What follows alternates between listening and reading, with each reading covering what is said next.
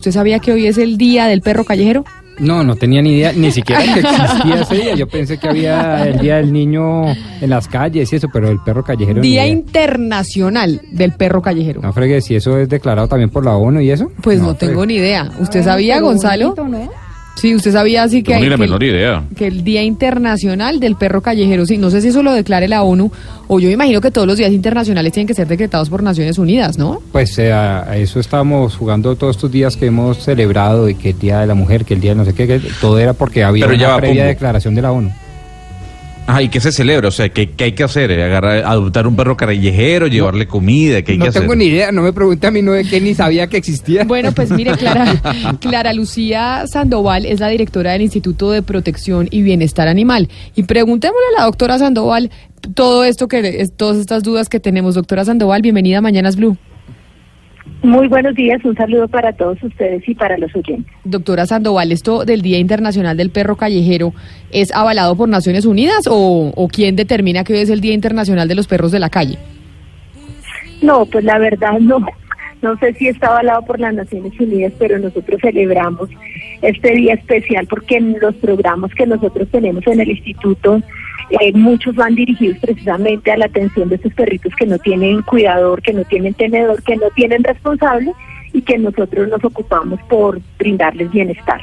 Entonces, pues mm, la mayoría de, de esas acciones las desarrollamos para ellos, de tal manera que nos encanta promover que las personas los puedan reconocer, sentir que ellos también son parte de la ciudad y que, como tú lo decías, eh, tenemos ese deber de promover la adopción, de no comprar, de darles un hogar a ellos y pues de desarrollar más acciones que procuren el, bienestar de estos animalitos. Doctora Sandoval, y entonces hoy en el Día Internacional, es que cuando uno dice internacional eso suena súper rimbombante, del perrito Sí. callejero, ¿qué es lo que debemos hacer o qué es lo que se debe hacer hoy supuestamente? Bueno, en, en este Día Internacional lo que nosotros estamos haciendo, primero es contando un poco lo que se hace, lo que se hace en Bogotá. Nosotros tenemos un programa de urgencias veterinarias que está destinado exclusivamente para los perros callejeros. Atendimos el año pasado eh, casi 980 animales eh, de la calle, perritos callejeros.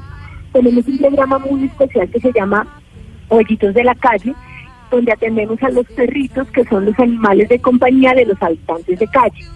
Y con ellos los esterilizamos, les brindamos atención médica, pero además abrimos el primer hogar con, con integración social para carreteros con sus animales de compañía, donde hemos atendido 380 y pues porque son esa compañía inseparable de ellos, casi que su única familia en muchos casos. Con brigadas médicas hemos atendido más de 11 mil eh, eh, perritos y también tenemos un programa muy importante que es de esterilización, donde se hace de la mano con la comunidad para llevar a, esterilizar eh, más de 6.200 perritos el año pasado y lo corrido de este año.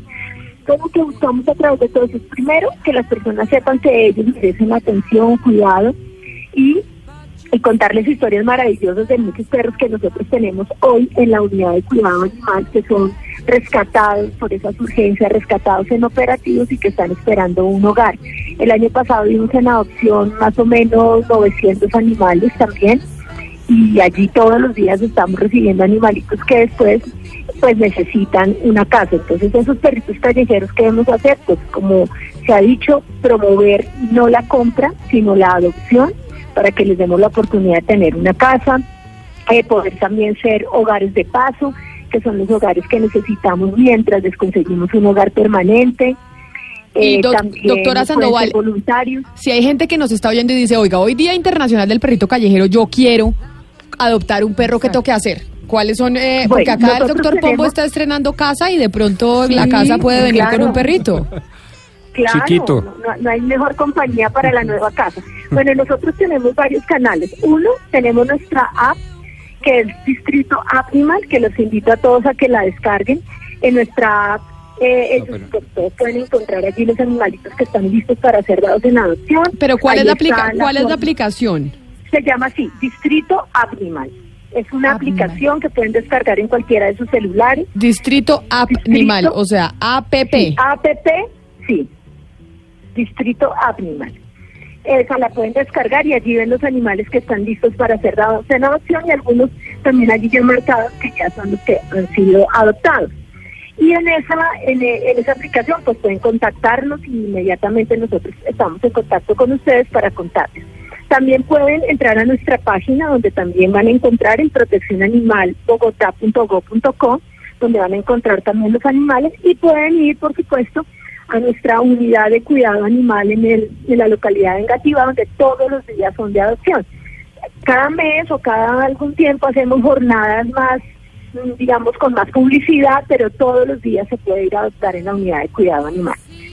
Entonces, pues, ahí están todas las opciones y yo creo que la mejor tarea para para celebrar el día del perrito callejero pues es adoptar o abrir su casa para hacer un hogar de paso que es como un hogar pasajero mientras tiene la casa definitiva o también por supuesto ser voluntario en todas las acciones que desarrollamos para salvar la vida de estos animales. Sí, doctora Todo lo pueden encontrar en nuestra app. Claro, doctora Sandoval, eh, pero hablando de cifras, eh, y si uno mira como el comportamiento de los bogotanos en cuanto a la adopción, ¿cómo van? O sea, ¿cuántos perros sí se han adoptado? ¿Cuántos hace tiempos llevan ahí en, en, el distrito y, ustedes esperando que se adopten y nadie los adopta? ¿Qué perros se adoptan con mayor facilidad? O sea, ¿cómo está la causa? Porque uno sí ve el movimiento en Twitter y es gigantesco y cada vez que hay un perrito con alguna urgencia ustedes se mueven en dos segundos y lo ayudan eh, y ustedes hacen muchas campañas de adopción, pero la gente sí está respondiendo en Bogotá? Sí, sí, yo creo que cada vez las personas son más conscientes de la necesidad de adoptar y de lo lindo que es adoptar. Y además también son conscientes de las cadenas de maltrato que se dan muchas veces a través de la comercialización. Entonces, la, la adopción ha sido una opción muy buena. El año pasado adoptamos por parte del instituto más de 900 animales pero por supuesto también hay cientos de fundaciones, de organizaciones que también dan en adopción a muchos animalitos y que hacen un trabajo maravilloso. En, en, bueno, se adoptaron, se adoptan más perritas que perritos, pero porque también es que tenemos más perritos que perritos que son, digamos, muchas veces abandonadas, más ellas que los perritos. Tenemos casos maravillosos como un perrito que le pusimos Moisés porque fue rescatado por nuestro equipo de urgencias veterinarias porque cayó a un canal de aguas lluvias y por eso se llama Salvado de las Aguas. Él es un criollito que tiene problemas de visión, casi no ve y él, por ejemplo, todavía está en la unidad de cuidado esperando de adopción. Nosotros tenemos así unos casos especiales, claro. otros que son perritos Doctora y otros así muy especiales. Doctora Sandoval, y una última pregunta, cambiándole un poco el tema, pero también siguiendo con los perros, es que eh, que ustedes eh, anunciaron y le dijeron a la ciudadanía en Bogotá que ningún conjunto residencial puede prohibir la entrada de perros eh, al conjunto. ¿Esa es una normativa que ya se anunció? No, no, no. No fue que nosotros lo anunciamos. Lo que le estamos contando a los ciudadanos es que, ojo, que las asambleas, los consejos de administración o las asambleas de propietarios no pueden restringir la tenencia de animales de compañía, porque en mm. estos días de tantas asambleas nos llegaron muchísimas quejas de ciudadanos que tienen animales y que les dicen, no, es que ahora va a estar prohibido eh, mover, mover al perrito por este lugar, cuando es el único sitio de movilidad. Pues en otras palabras es una forma de restringir la tenencia y la Corte ha sido enfática en que eh, tener animales de compañías hace parte de los derechos de, pues, del derecho que tiene cada persona a desarrollar el libre desarrollo de su personalidad y de la intimidad familiar. Entonces, no podría una asamblea, un consejo de administración restringir esa tenencia. O, por ejemplo, dicen, está prohibido tener animales de razas fuertes. No pueden hacer esa prohibición. O está prohibido subirse al ascensor. Ya la Corte también, hay una sentencia de la Corte donde manifestó que eso es otra forma de restringir la tenencia y la señora que vive en el quinceavo piso y no puede bajar el perro en el ascensor, pues no puede tenerlo.